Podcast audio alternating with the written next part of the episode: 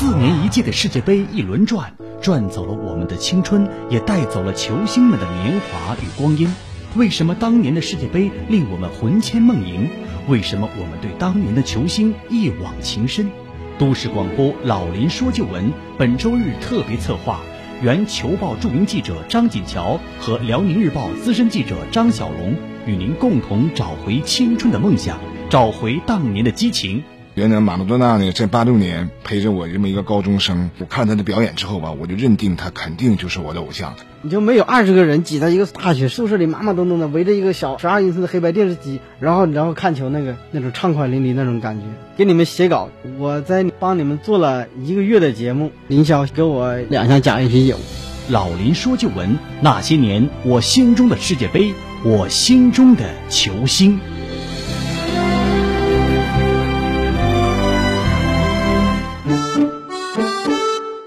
好，听众朋友，广告之后，欢迎您继续收听辽宁都市广播，每周日早七点半至八点半，晚二十一点的《老林说旧闻》，往事让岁月鲜活，回忆雕刻时光，让我们共同来回顾心中难忘的世界杯。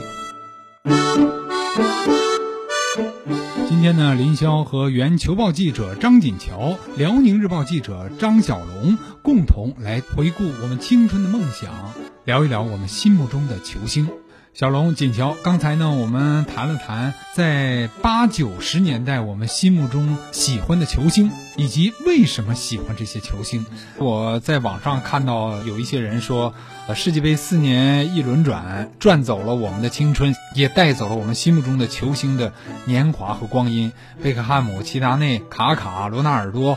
这个飞哥，包括再久远一些的，像巴蒂斯图塔，像荷兰三剑客范巴斯滕，或者是大家心目当中，呃，印象深刻的巴乔、个马拉多纳等等啊，这是有许许多多了。但是这些球星确确实实，他们在我们心目中的位置和今天的很多球星在我们心目中的位置是完全不能够同日而语。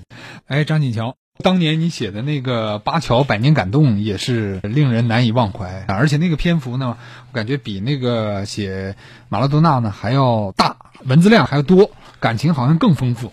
当年的巴乔呢，因为很多人喜欢他，喜欢他那种就是忧郁的气质，但事实上呢，这种忧郁吧，代表了一种悲天悯人的情怀，因为生活呢不是那么尽如人意的，奋斗呢有的时候吧毫无结果。他和马拉多纳呢。包括刚才小龙说那些坏小子们，我把他们叫做欢乐英雄，他们在享受生活、享受表演，然后啊放荡不羁哈。但是呢，巴乔包括克莱恩克尔他们不同，他们一直就像长子一样撑着这个运动大家庭的这个门面，但是呢，他胸中有很多的不安、不平。巴乔呢，就是典型的代表。当年的百年感动，只是因为那个在九四年巴乔踢飞了点球，他的主那个意大利的主教练萨基就开始打击他，几乎把他打进了乙级联赛。但是巴乔呢，靠着自己的一步一步的奋斗，重新回到了世界杯的舞台。他居然是意大利全民公决的结果。结果他在首场演出中呢，就被马尔蒂尼给救了，要不然他就会一比二输给捷克。他自己创造了点球，重新站在四年前令他伤心落泪的发球区，一蹴而就。拯救了意大利队。回头呢，我认为呢，九八年的世界杯呢是一个世纪之交。我用巴乔的表现代表了人类历史百年的奋斗，是如此的不屈。所以那届世界杯呢，把那些坏小子吧都拒之了门外。因为每届世界杯的舞台上嘛，总是那些欢乐英雄嘛，在尽情的享受自己的表演和自己的运动。悲情英雄有时候还不齐，这次几乎都齐全了。我是用这么一个历史的暗喻，然后来讴歌巴乔的表演。更主要呢，是献给那些悲情英雄。和这个人类百年奋斗的那个一次致敬吧，大概是这么个意思。但是我们反观今天啊，今天最有名的球星，一个是梅西，一个是 C 罗，就是好像是他们都是从是挺挺帅，但是有点像流水作业。从小就是由在青训营当中成长的，一步一步的有经纪人、有团队，甚至有自己的一个亲人的一个一这么一个团队来保护他啊，来呵护他，来让他成长。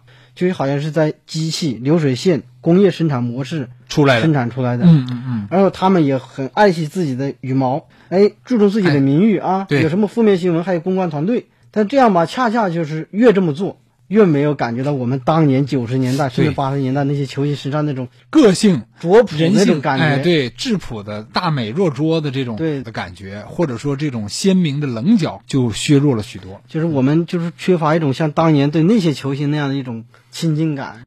足球本身进入到这个年代，也像我们各个行业一样，它进入了团队的年代啊，就像我们告别了冷兵器，就不再有侠客一样啊。回头呢，现在很多球星呢，他们也都是靠这种组合，靠纪律。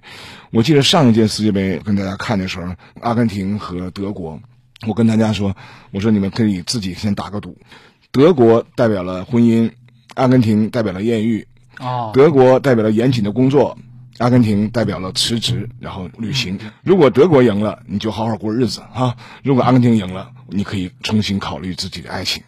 结果那次呢，德国四比零把阿根廷打败了，这就是四年前。感觉这个时代吧，包括我的年龄，感觉是需要好好过日子的时候了。呃，回头呢，刚才小龙说这个从阅读的传播，为什么没有那样的文章了？第一呢，我感觉呢，不仅是我们每个人年龄成熟了，恐怕这个社会吧也变得复杂了一些。现在呢，我就感觉看的越来越多，想的越来越少哈，嗯、知道的越来越多，但是感受越来越少。身边吧越来越热闹，但是呢，内心吧越来越孤单。呃，九四年九十年代初期，那个时候房价还不高，汽车还不堵，食品安全问题呢还没有显露啊。对嗯、大家呢在改革开放怎么说最昂扬的时代吧，足球成为了我们最好的这么个诠释品。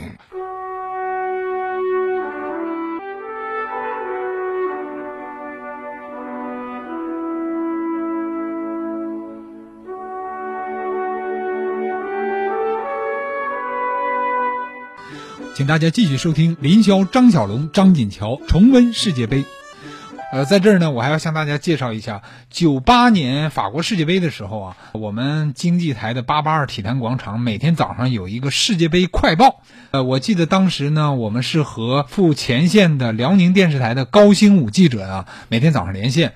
而在那一个阶段哈、难忘的这个法兰西的这个夏季，张小龙呢就作为我们八八二体坛广场的特约评论员，夏夜早上负责来连线，然后晚上呢，小龙看完了这个电视直播之后啊，马上就写出这个评论来，然后第二天早上夏夜在节目里面播送，呃，那个岁月也是非常难忘啊。那个时段是记忆深刻啊，嗯，因为我以前是林霄夏夜的崇拜者，我喜欢体育，喜欢写点东西。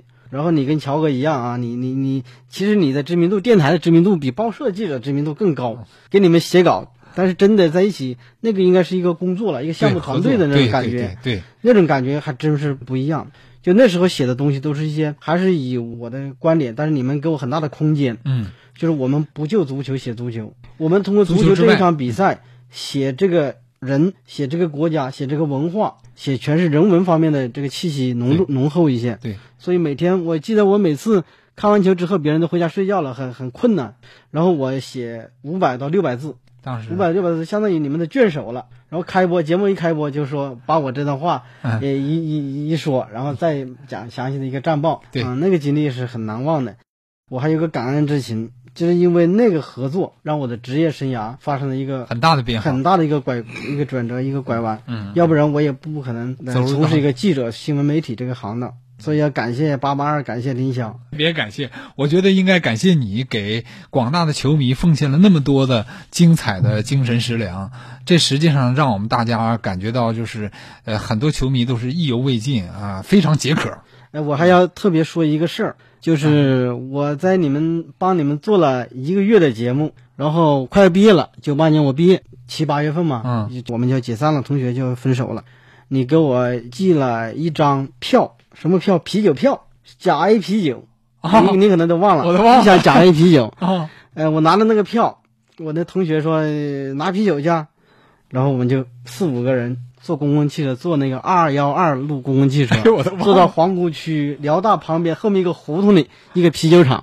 刚刚刚，我们四个人扛了两箱假 A 啤酒，哦，扛着啤酒回来的时候没有直达公交车，倒了两次公交车，是吗？俩一个人抬回来了，啊叫假 A 啤酒，现在这个啤酒都没有了。啊，对，然后我们就两箱假 A 啤酒，我们一个班三十个人，但不够喝了。后来用我的稿费又买了两箱啤酒，在我们大学宿舍我们那时候花两块钱炒了一个什么豆芽炒什么肥肉，后来还买了几瓶白酒，桃山小红梅两块钱一瓶。在我们那个二舍西那个宿舍的一楼的食堂里头，晚上我们用你送的那个啤酒喝了，我们最后一顿的告别宴。哎呦，这个同学之间第二天就就就各奔东西了，成了最后的晚餐了。最后的晚餐，嗯，哎呀，太难忘了，非常羡慕啊，羡慕那些年轻、清贫、简单啊，却激情四射的日子。现在这样嘛，别说是两箱假 A 啤酒，就是两箱洋酒哈，对，那个也找不回，喝不出那种感觉来。第一喝不出来，第二去。是否去取都很难说了。嗯，对你这个说的是，取那个酒那个物流成本也很贵啊，然后 确实很周转。哎呀，难得的是当年那种质朴而纯真的情感。呃，小龙，你当年在学生时代最喜欢的、最神往的球星是谁？乔哥刚才讲的对马拉多纳啊，对巴乔的这种特别的这种感情啊，很炙热。然后很深情，但是我们那时候受制于那资讯的限制，因为我老家那个地方资讯不发达，看电视都很费劲，你没有主动选择的余地。比如说我喜欢马拉多纳，我就追马拉多纳。我们不是，我们那时候是学校订了一份参考消息，贴在学校的那个报纸墙上。参考消息有个体育版，它不经常有。到世界杯的时候，他就开那么一个窗口，那里面报道谁，我们就喜欢谁。但是慢慢慢慢的积累，我们就慢慢形成了自己的一个人物的百花园一样。我大致可以给它分成几个类型。呢我们当时九十年代初看的球星，第一个就是有个性的，以马拉多纳为代表，加斯科因。嗯，加斯科因，英格兰英格兰的加斯科因，坎通纳。对，还有很多就是比较坏的这些这些球员。所谓坏应该带引号。所谓坏，但是他坏的可爱。嗯，对。他是很有人性的那种坏啊。嗯，对。第二类就是比较绅士的。嗯。以那个莱因克尔啊，莱因莱因克尔现在是英国最有名的电视体育解说员哦，转型的最成功的。还有刚才说乔哥说的巴乔啊，还有帕帕，法国的都是很绅士、很优雅的这种类型。还有一种就是用我们现在话讲很奇葩，奇葩很奇葩，就是这种队员吧，就很难出现，但是他就出现了。比如说那个尼日利亚卡努。一米九几的大高个啊，大长腿，像仙鹤一样。我不知道这是不是乔哥的那个形容词啊？我好像是在球报上看见过的，像仙鹤一样的长腿，在足球场上奔跑，他照样很美很优雅。所以说这些球员，你看他是色彩斑斓的。谈到这个世界杯的采访啊，我记得在法国世界杯和韩日世界杯啊，二位呢都曾经亲临前方去采访。锦桥，九八年的时候你是亲临了法国是吧？在九八年，我去法国采访，在球报采访世界杯，那一年我三十岁，那次给我感触也非常深，因为呢，法国呢出人意料的夺冠了。正常来说，这在中国的思维方式里呢，就应该是学习探讨它的体制有什么变化，它的教育啊是否发生什么变化啊，它的战术怎么着怎么着。回头呢，我们问了一下德国的同行，德国呢那次成绩很不好的，德国同行呢根根本没有这个反思的这个。兴趣，只说了一句：“已该轮到他们了。”我们都是该轮到他们，该轮到法国了，对，该他们夺冠了。就是所谓“欧洲无弱旅”，在欧洲的那个这个土地上，所有的足球都是这么踢的，都是这么养的啊。所以今天可能是西班牙，明天可能是德国，啊，当然了，还有那个有的时候那个美洲战场那些劲旅呢，也会有来抢一下子。九八年世界杯的时候呢，应该说吧，那个以球报当年的那个财力也好啊，那个我们只能是跟随中央电视台能够看那些球星啊，但是他们管理很严格。但是对我最大的触动是什么呢？就是当年法国的这个主教练雅凯，他启用了这个齐达内，遭受了这个法国队报很多的非议，强烈抨击。几乎是连连篇累牍，已经干扰了马凯半年的时间。最后呢，亚凯登顶之后呢，齐达内呢成为了旗主啊，成为那个世界级的那个中场大师。那个队报呢很好玩，就开始向亚凯道歉。亚凯严词拒绝了，叫做终身不原谅啊，终身不原谅啊，这是一种个性。对，当时呢，我就特别，我我我开始反思这个媒体和这个这个专业队之间的关系啊，因为我们呢也常常的就是说会发表一些观点，指手画脚一些，也不知道对不对哈。那最后呢？这个雅凯呢是真是倔强，然后最后用，然后辞去了主教练职务，然后辞了，然后获得了大满贯嘛。这就刚才我想说的，就是这个媒体啊，在这个足球技战术过程中到底起上什么的作用？应该是我后来总结了这么一个观点：这个不吵闹啊，不好玩儿，不好玩吵闹吧可能耽误事儿啊。但是呢，总有一个是对的，或者就是真是这么一路走来，才是真正法国登顶。如果没有对报的质疑，这个雅凯呢也未必啊能够坚持这条道路，啊他可能会产生友谊啊。对对对他像一个一代宗师，就极其倔强的坚持住了啊。所以呢，最后我当时就感觉足球吧，它像人生的预言。你想，你要在禁区里果断起脚大门，只要球应声而落，你这就叫果断；对。如果球踢飞了，你就叫慌乱。对，如果在禁区里边游刃有余，连过了好多人，最后轻松空门入网，这叫叫自信大师的表演。如果游刃有余，看起来游刃有余，就会被断掉，你叫错失良机，太默契对，。所以他一切是玩玩对玩花招，他一切一切都是以结果为导向。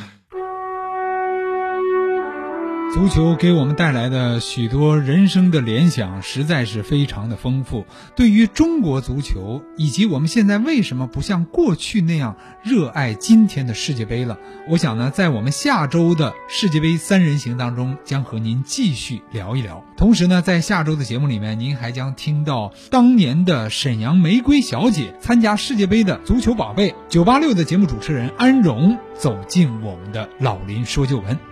好，朋友们，今天我们的节目到这儿就结束了。林霄和我们后期制作严斌，感谢张锦桥、张小龙，也感谢大家的收听。下周日再见。